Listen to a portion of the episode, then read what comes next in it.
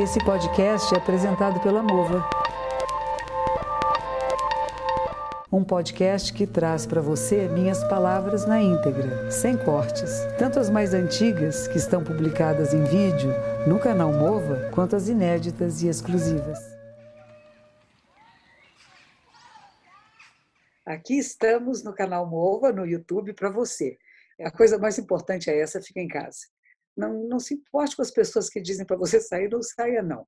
Eu tive até três mensagens, eu vou responder algumas delas.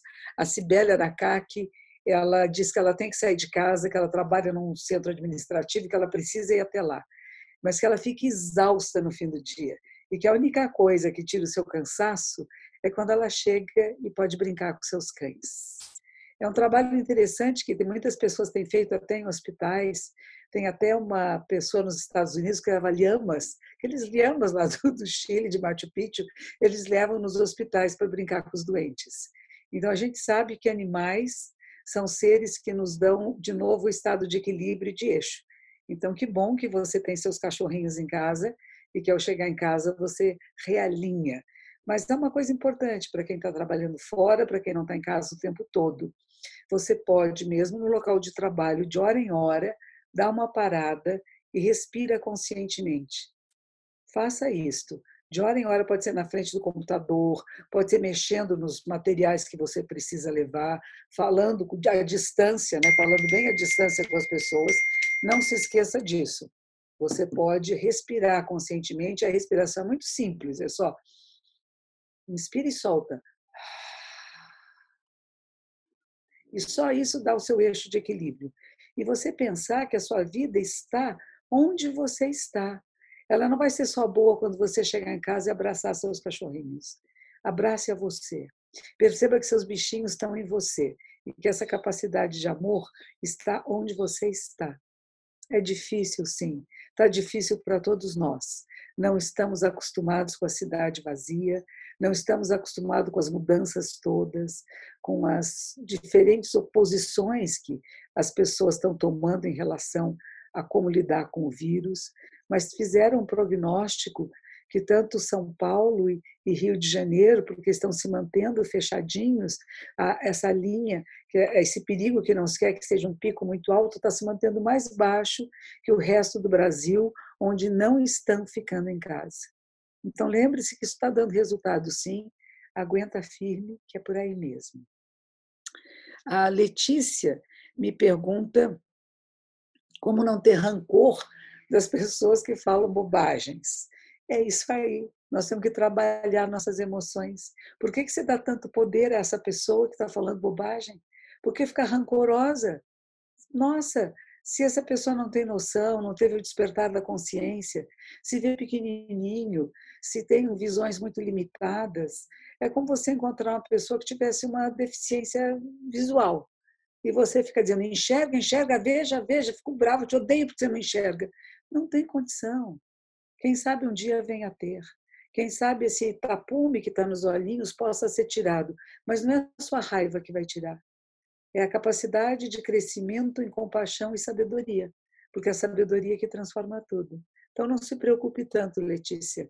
Não guarde rancor de ninguém. Não guarde raiva. Você se manifeste. Você diga, não concordo, não é assim. Mas não com raiva, nem com rancor, nem tristeza. Apenas com assertividade. Oi, demonstre seu ponto de vista com respeito. Não desrespeite nunca a ninguém. A Sheila diz que ela percebeu, desde que ela ficou nesse isolamento social, quantas coisas que ela fez que não foram benéficas, quantas pessoas ela gostaria de encontrar para se desculpar, para pedir perdão dos seus erros e de suas faltas. Hum, muito bem.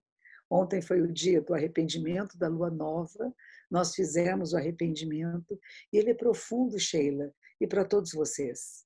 Eu vou repetir hoje para vocês se lembrarem. Ele diz assim: todo karma prejudicial alguma vez cometido por mim, desde tempos imemoriáveis, devido à minha ganância, raiva e ignorância sem limites, nascido de meu corpo, boca e mente, agora de tudo eu me arrependo. O arrependimento significa transformação, metanoia. Tomo responsabilidade, sim, pelas minhas faltas, pelas minhas insuficiências e por me deixar ser tomada pelos três venenos, que é ganância, raiva e ignorância. O oposto deles três, o que é? Da ganância doação, caridade, amor. Da raiva compaixão, compreensão. E das, da ignorância, sabedoria. Então, por que, que eu falo para vocês? Pratique meditação, entre em contato com o seu mais íntimo. Para quê? Para você poder se libertar desses três venenos. E eu me comprometi a falar com vocês sobre o karma, o que é esse todo karma prejudicial? Nós estamos vivendo agora um karma coletivo, que é para todo o planeta Terra. Não existe um pedacinho do planeta Terra que dizer, não, ali não vai acontecer nada. Não sabemos, está espalhando para o mundo todo e espalha num ritmo incrível, né? A gente fala exponencial, né? é uma coisa até bonita de ver, mas é perigosa porque nos faz mal, não é? Às vezes nós colocamos alguma coisa nas redes sociais e ela viraliza, não é isso que a gente fala? Viraliza significa vai aumentando, aumentando, aumentando. De repente você fala, nossa, um milhão, dois milhões, oito milhões de pessoas participaram em minutos. Isso é possível. É a mesma coisa que esse vírus faz, só que não é uma coisa benéfica, ele pode prejudicar o nosso sistema, ele se aloja numa célula e ele destrói essa célula e, e é problemático.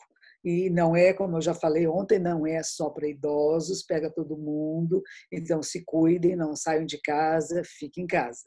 Karma coletivo é isto, atinge a todos nós, mas aí o que cada um de nós faz modifica esse, esse karma. Então, você na sua casa, que se compromete a se cuidar, a não contagiar ninguém, não ser contagiado, você está mudando esse karma. Você não está aumentando o karma. Tem pessoas não, tem pessoas até malvadinhas, que sabem que estão contagiadas e saem na rua, vão nos bares, nos lugares e querem contagiar os outros. Isso aconteceu na questão da AIDS também. Quando as, havia pessoas que sabiam que era um soro positivo e iam ter relações com outras pessoas para transmitir. Isso é maldade. Então, nós não podemos estimular isso de jeito nenhum, é o contrário. Se eu percebo que eu estou com coriza, que eu não estou bem, eu não saio de casa nunca. Eu vou ficar mais trancado do que, do que sempre fiquei.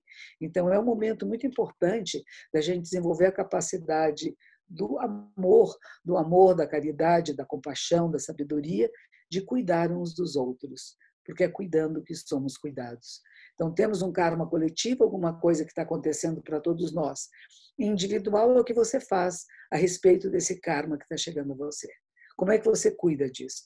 E ao cuidar disso de uma maneira hábil, inteligente e sábia, você também está mudando o karma coletivo. Não é interessante? É o absoluto e o relativo, que estão o tempo todo trabalhando juntos, dizendo que uma caixa é a sua tampa. É absoluto e relativo. Quando você mexe num, você mexe no outro. Então, quando você mexe na sua vida, na maneira de falar, de pensar, de ser no mundo, você está mexendo na maneira de pensar, de falar e ser da humanidade. Seja você a transformação que você quer neste mundo. Esta é a minha recomendação para hoje.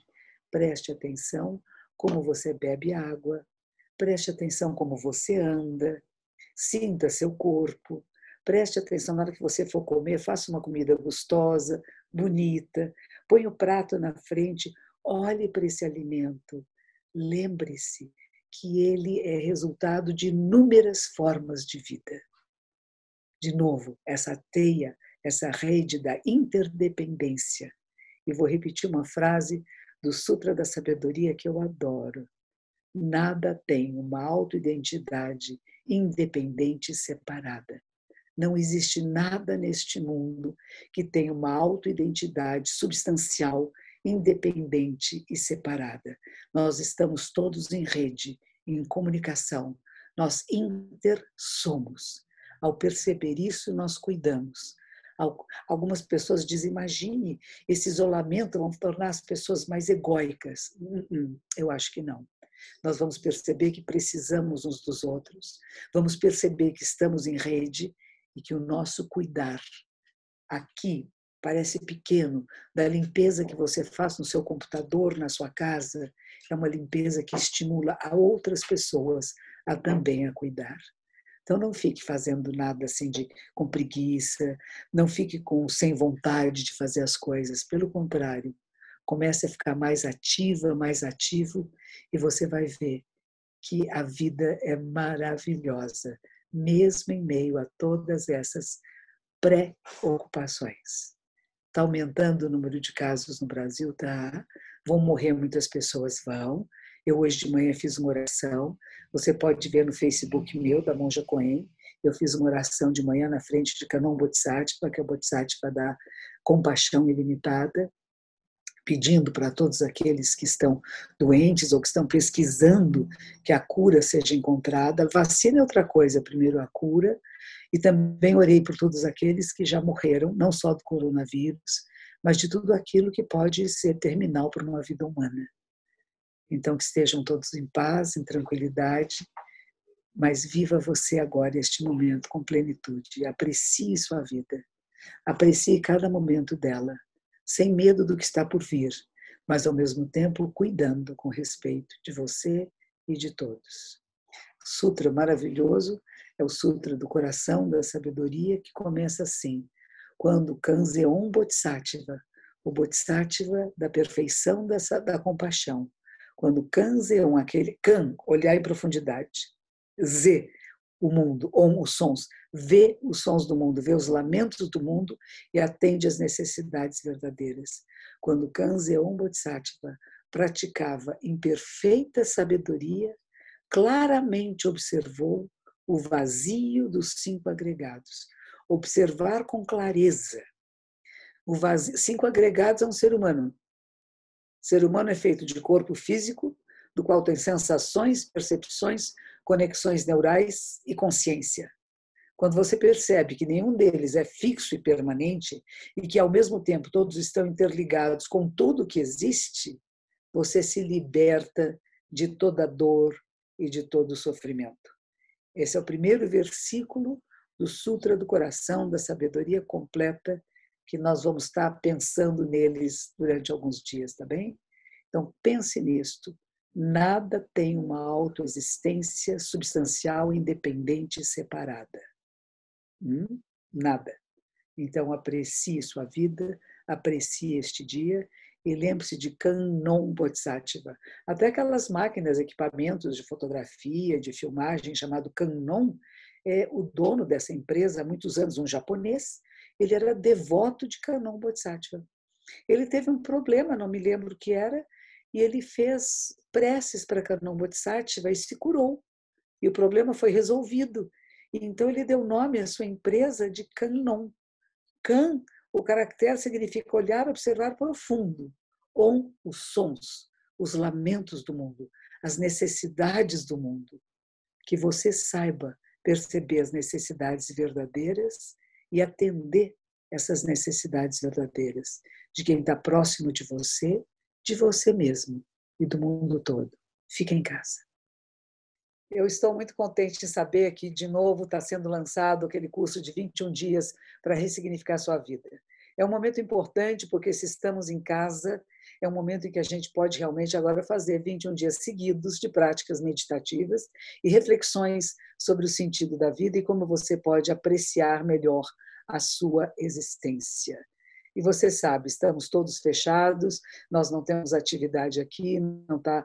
Então nós tentamos, se você puder nos ajudar e também comprar esse curso, ele não é gratuito, ele ajuda a nossa comunidade a se manter, para que possamos manter no, todos nós, vocês e eu, num estado melhor de consciência e de prazer na existência. Mesmo em grandes dificuldades, nós podemos estar bem. O contentamento com a existência independe de dificuldades, de problemas, insatisfações. Nós podemos adentrar esse lugar sagrado. 21 dias. Está aí disponível para você. Venha conosco. Esse podcast é apresentado pela Mova. Conheça e acompanhe.